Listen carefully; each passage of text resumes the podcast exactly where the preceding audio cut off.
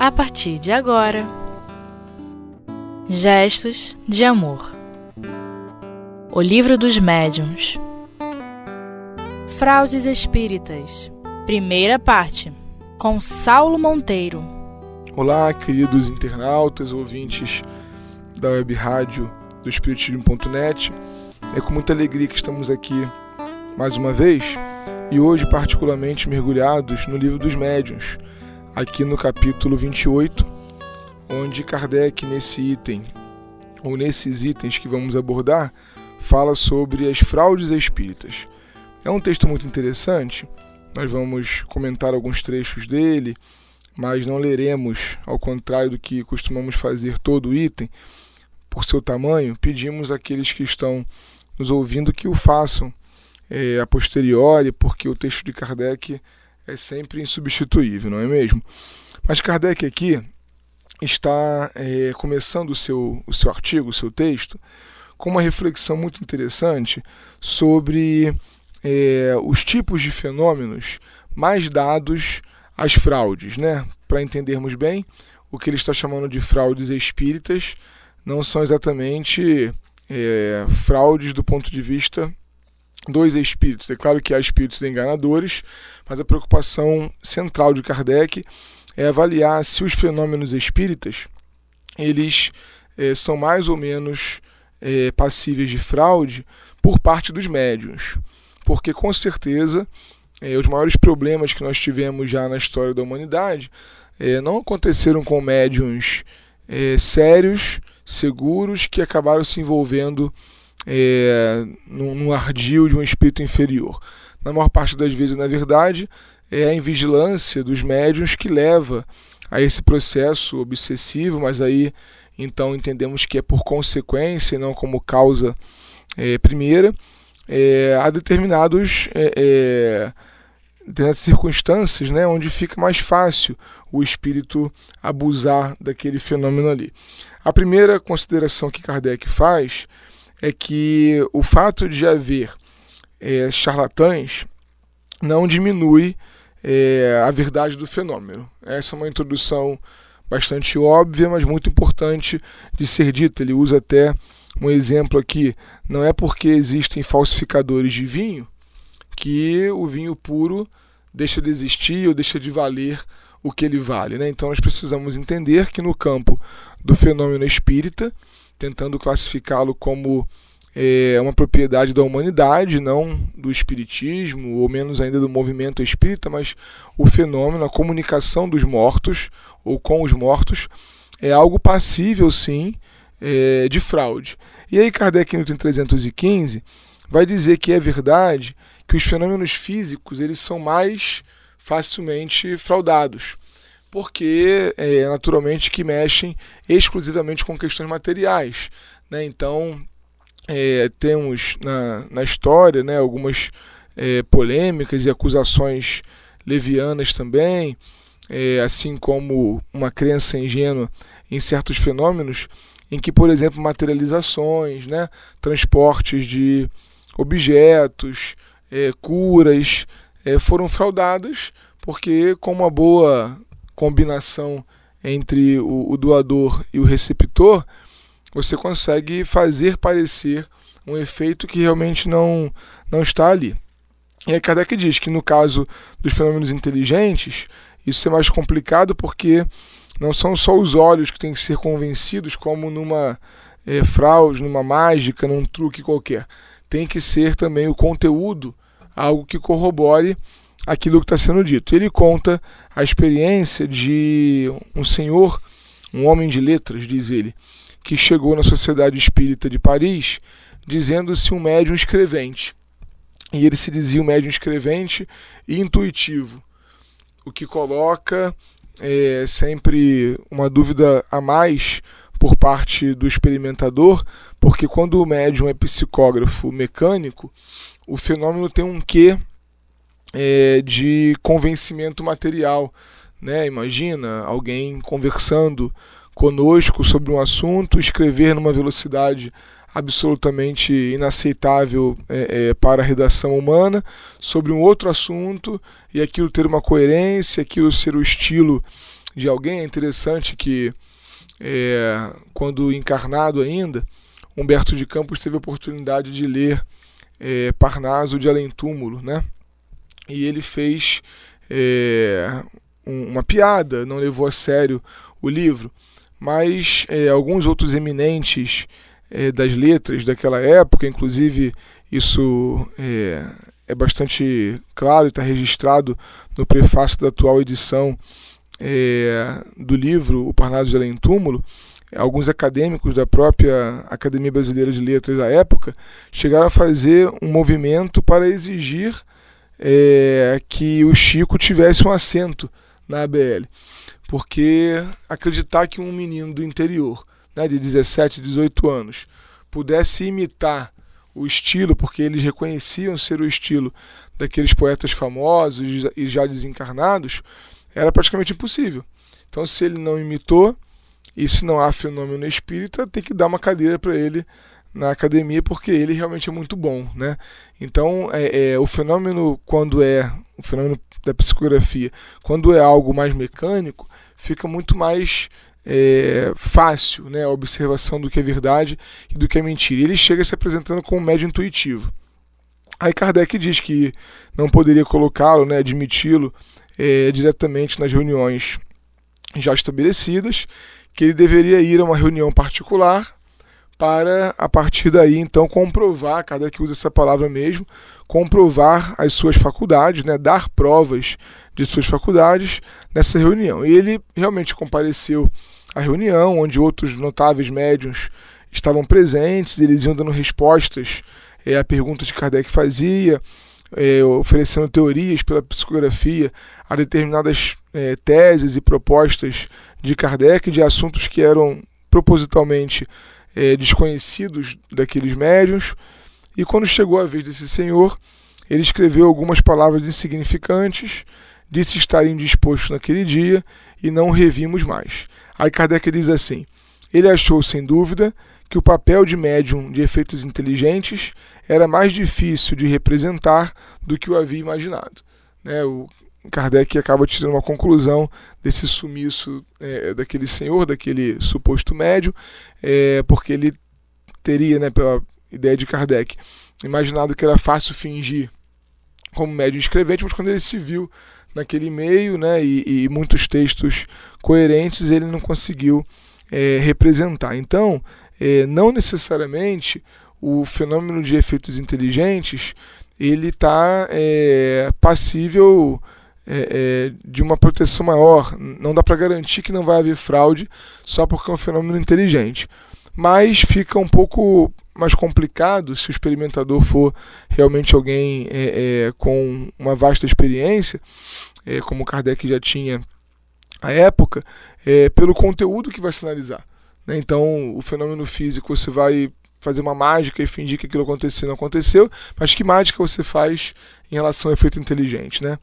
E aí Kardec diz assim no item 316: Em todas as coisas, as pessoas mais fáceis de enganar são as que não pertencem ao ofício.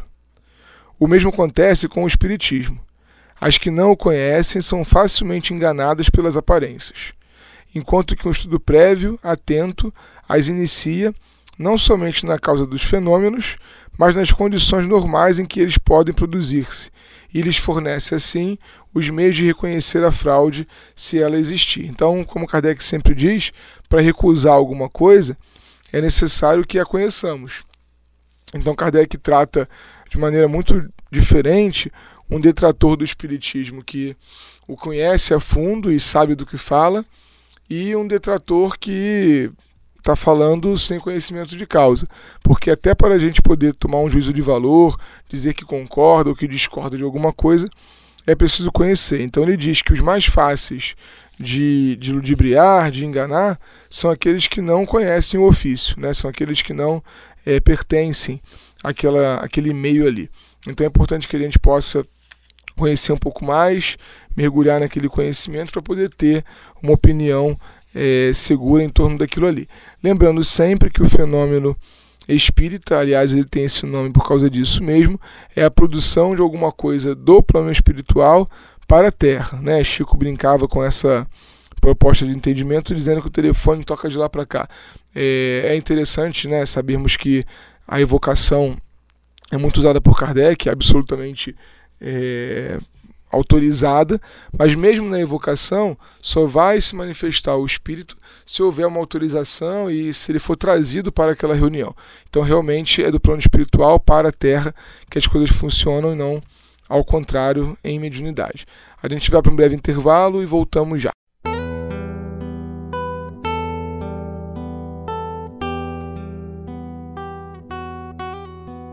Gestos de amor. O Livro dos Médiuns.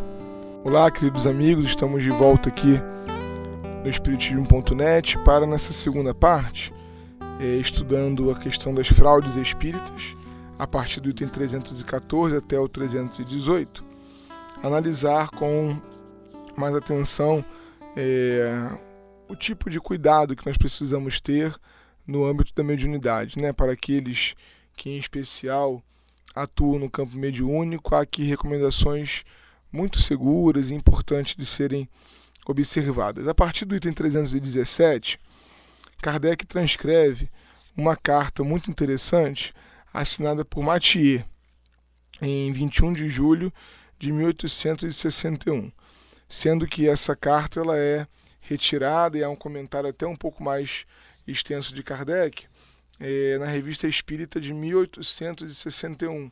Né? Então a gente pode conferir lá no mês de agosto de 61. É, o Mathieu fala assim com Kardec: Pode-se estar em desacordo sobre certos pontos e estar de perfeito acordo entre outros. Acabo de ler na página 213 do seu último número do vosso jornal reflexões sobre a fraude em matéria de experiências espiritualistas ou espíritas às quais fico feliz em me associar com todas as minhas forças. Aí qualquer dissidência em matéria de teorias e de doutrinas desaparece como por encanto. Talvez eu não seja tão severo quanto vós com relação aos médiuns, que, sob uma forma digna e conveniente, aceitam uma remuneração com indenização do tempo que consagram a experiências frequentemente longas e cansativas. Mas sou, tanto quanto o sois, e não poderia deixar de sê-lo, com relação àqueles que, em casos semelhantes, suprem, na ocasião pela trapaça e pela fraude, a falta ou a insuficiência dos resultados prometidos e esperados. Então, o Mathieu leu é, um, um, texto de Kardec, provavelmente na Revista Espírita de junho de 61, e ele faz um comentário né, acerca das fraudes espíritas, dividindo o comentário dele em dois assuntos, digamos assim. O primeiro é a questão de cobrar. Né? Ele diz: Olha, eu não sou tão é, severo quanto o senhor, o senhor é Kardec, né? É, e acho que em alguns momentos, pelo tempo que os médios consagram experiências que são cansativas, que são demoradas, talvez possa se cobrar. Né? O primeiro argumento dele, do qual ele não concorda tanto com a visão de Kardec. E o segundo é, mas eu sou é, é absolutamente concordante com o senhor em relação àqueles médios que colocam pela trapaça e pela fraude elementos que não haviam antes é, naqueles resultados prometidos e que não foram alcançados, porque esse é um grande problema. Kardec faz esse comentário na revista Espírita, não está no texto aqui do livro dos médios, porque certamente Kardec precisou diminuir né, é, o tamanho do, do material mas no comentário da revista Espírita ele fala: olha, a gente tem que ter cuidado porque há uma tendência no ser humano, que inclusive gerou um ditado, né? Quem não tem cão, caça com gato. E ele disse: às vezes o médio fica tentado é, por querer atender, mesmo que por caridade, né, por fraternidade, aquilo que estão lhe pedindo, e ele acaba trapaceando. Às vezes a trapaça começa, né, com uma boa vontade, no sentido de ajudar. Então, qual o problema que tem? Eu fingi que aquele desencarnado se comunicou para consolar um coração da mãe. Mas o problema está na mentira, né? no fato de aquele espírito não estar se comunicando e o médio estar dizendo que é ele, né? assinando. Isso, é, é, materialmente falando, pelas leis humanas, é falsidade ideológica, né? Você está se passando por outra pessoa e ninguém tem esse direito. Então o Matia implica muito com isso, mas diz que talvez não haja tanto problema assim na questão do pagamento. Aí sobre isso, Kardec vai usar é um argumento que nos parece definitivo, né? Ele diz assim: o senhor Mathieu diz que talvez não seja tão severo quanto nós em relação aos médios que, sob forma digna e decente, aceitam uma paga como indenização do tempo que consagram a matéria. Estamos perfeitamente de acordo que pode e deve haver honrosas exceções, mas o atrativo do ganho é uma grande tentação, e os iniciantes não têm a necessária experiência para distinguir o verdadeiro do falso. Mantemos nossa opinião de que a melhor garantia de sinceridade está no desinteresse absoluto, por onde não há nada a ganhar. O charlatanismo nada tem a fazer. Aquele que paga quer alguma coisa por seu dinheiro, e não se contentaria se lhe dissessem que o espírito não quer agir. Daí a descoberta dos meios de fazer o espírito atuar a qualquer preço. Não há senão um passo, conforme o provérbio: quem não tem cão caça com gato. Acrescentamos que os médios ganhariam cem vezes mais em consideração o que deixassem de ganhar em proveitos materiais. Disse que a consideração não faz viver.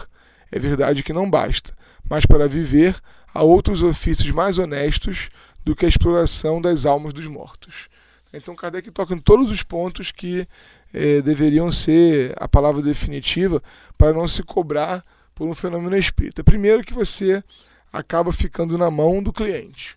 Né? A gente diz aqui pelo Brasil que o cliente sempre tem razão. Então, se o cliente está exigindo um produto, como que você vai dizer para ele, olha, não tem mensagem, não tem mensagem, não tem mensagem, e receber por aquilo?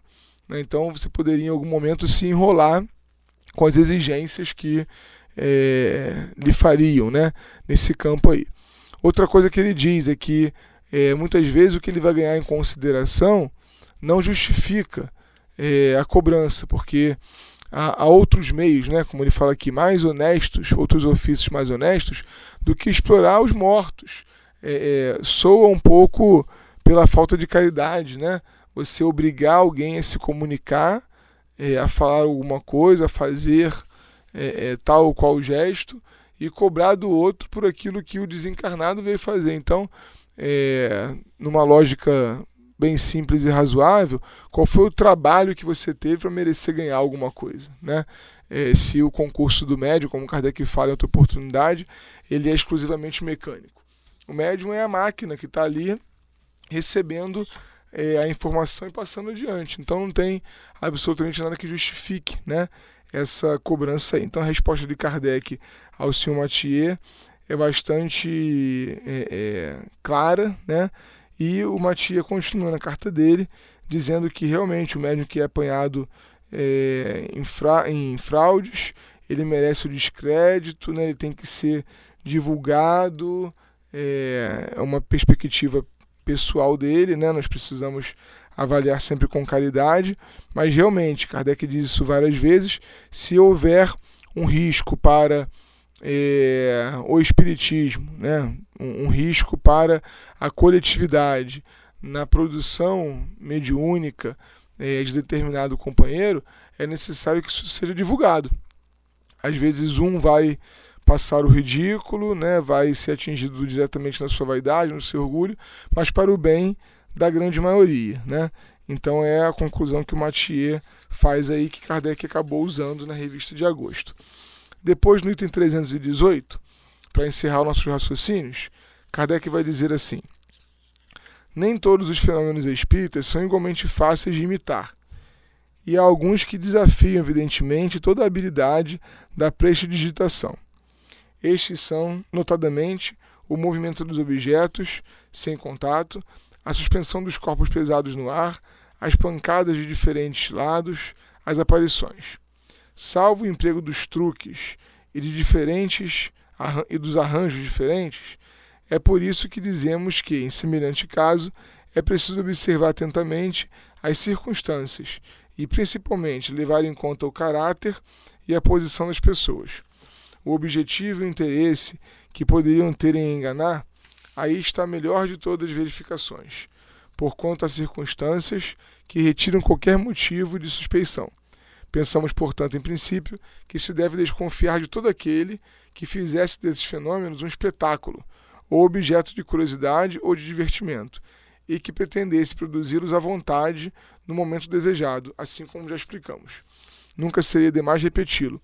As inteligências ocultas que se manifestam têm suas suscetibilidades e querem nos provar que têm também seu livre-arbítrio e não se submetem aos nossos caprichos. Bastará para nós assinalar alguns subterfúgios empregados ou que é possível empregar em certos casos para premunir os observadores de boa fé contra a fraude. Quanto às pessoas que teimam em julgar sem aprofundar, seria tempo perdido procurar dissuadi-las. Então a gente não vai convencer ninguém, a gente não está é, aqui é, é, estudando doutrina espírita para fazer panfletagem, né, para é, é, convencer a ninguém, mas uma coisa é certa: o fenômeno só é respeitado e só fica isento de qualquer tipo de suspeita. Né? É, é, o fenômeno só é sério, né? só é sustentável quando fica completamente livre de suspeitas, e essas suspeitas serão menores na proporção que o desinteresse completo de nós mesmos, né, do nosso, é, é, da nossa vontade, dos nossos interesses, eles forem efetivamente é, deixados de lado. Né? Então, assim, a gente acaba criando amizade com os bons espíritos e fazendo parte de uma rede onde o fenômeno vai ser seguro. Nós queríamos terminar como começamos, sugerindo a leitura. É um texto realmente incomparável, com é, continuidade na revista Espírita e que tem muito a nos acrescentar. Muito obrigado, fiquem todos com Deus.